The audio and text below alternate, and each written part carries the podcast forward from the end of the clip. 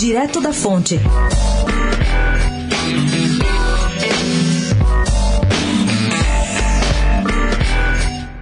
O ex-deputado Roberto Freire, presidente do Cidadania, disse à coluna que Luciano Huck não vai deixar a Globo tão cedo e só deve se filiar ao partido, caso encare 2022, mais perto da eleição.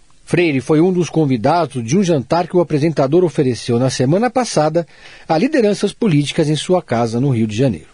À mesa estavam também o ex-presidente Fernando Henrique Cardoso, o governador gaúcho tucano Eduardo Leite, o presidente da Câmara Rodrigo Maia, Armínio Fraga, os ex-ministros Mendonça Filho e Raul Jungmann e o deputado federal Daniel Coelho, além de Eduardo Mufarrege, do Renova BR, e Leandro Machado, do Agora. À coluna, alguns dos presentes se mostraram unânimes ao resumir o cenário. Huck seria o nome capaz de quebrar a polarização da disputa de 2022. Eles têm mostrado pesquisas para convencê-lo a entrar em cena.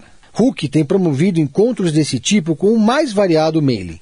Ao que consta, não vai parar. Angélica dá o ar da graça, mas sem participar da conversa. Sempre se mostra simpática a ideia do marido entrar na política. Pedro Venceslau, especial para a Rádio Dourado, da coluna Direto da Fonte.